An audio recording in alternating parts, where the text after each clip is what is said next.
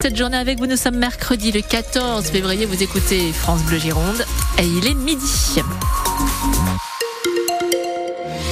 Pour la circulation, attention, pour cette nuit, le pont d'Aquitaine sera fermé, Marie-Corinne Caïto. Exactement, Stéphanie, mais même double vigilance parce qu'il est fermé cette nuit et la nuit prochaine. Donc, de 21h à 6h du matin, ce soir et donc la nuit prochaine aussi euh, pour euh, le pont d'Aquitaine dans les deux sens. C'était clair ce que j'ai dit ou pas? Non, pas trop. Le hein. pont d'Aquitaine sera donc fermé cette nuit et la nuit suivante. Voilà, bah, vous avez compris. Merci beaucoup.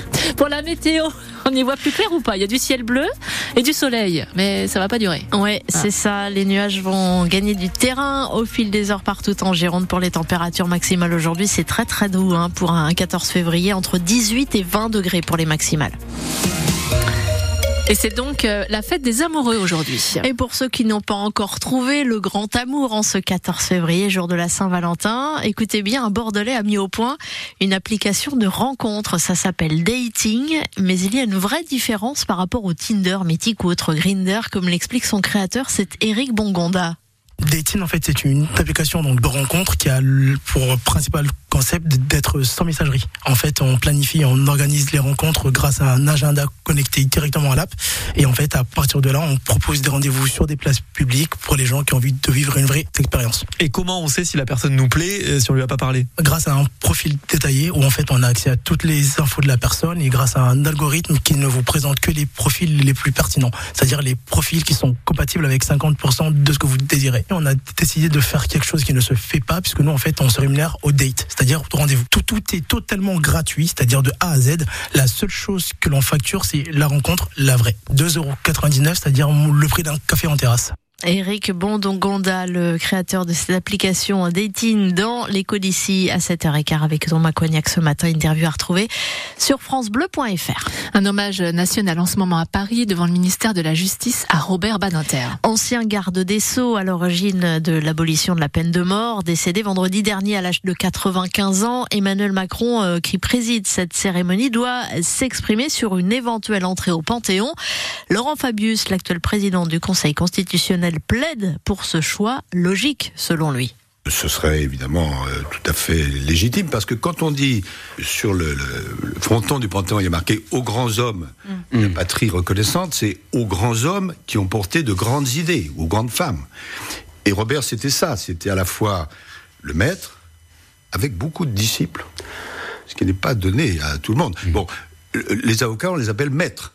Mais le maître avec les disciples, c'est autre chose. Dans tous les sens du terme. Mm. quelqu'un qui, à la fois, a eu une, une grande vie, un grand homme, qui a porté de grandes idées.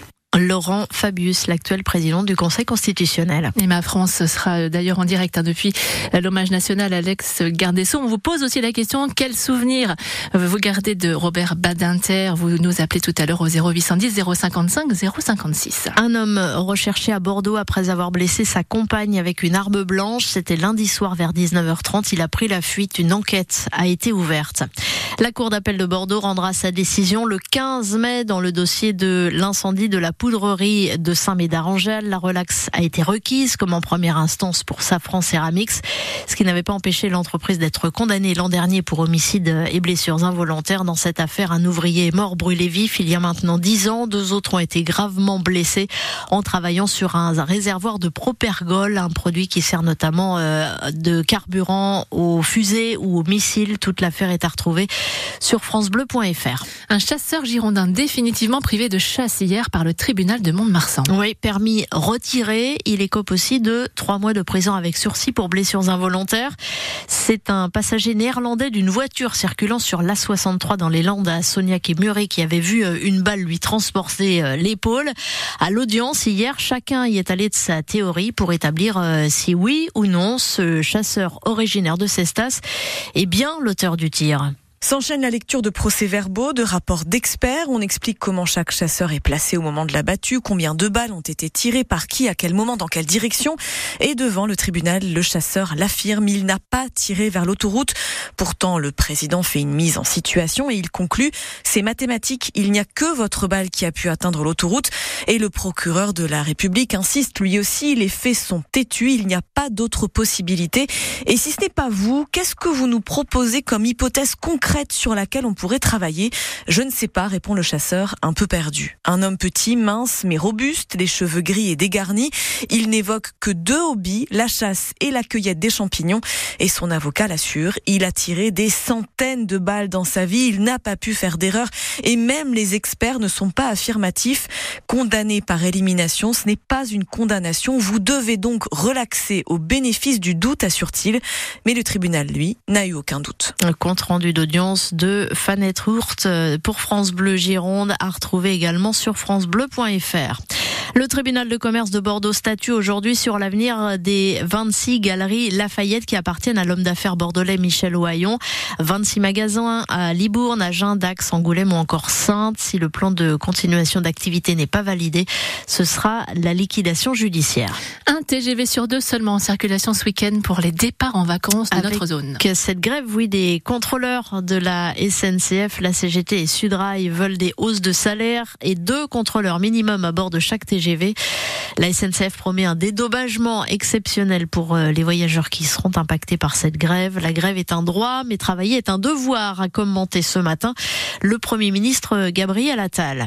Les salariés d'Ubisoft sont aussi appelés à faire grève aujourd'hui pour réclamer des hausses de salaire à la hauteur de l'inflation. C'est le plus gros studio français de jeux vidéo et il emploie 400 personnes à Bordeaux. Les boxeurs de Bordeaux qualifiés pour les playoffs de la Ligue Magnus de hockey sur glace. Après leur euh, succès 5-3 face à Chamonix en Haute-Savoie. Prochain rendez-vous, c'est dès après-demain contre Briançon, la Lanterne Rouge. Et c'est à la patinoire Mériadec. Nouveau match à guichet fermé.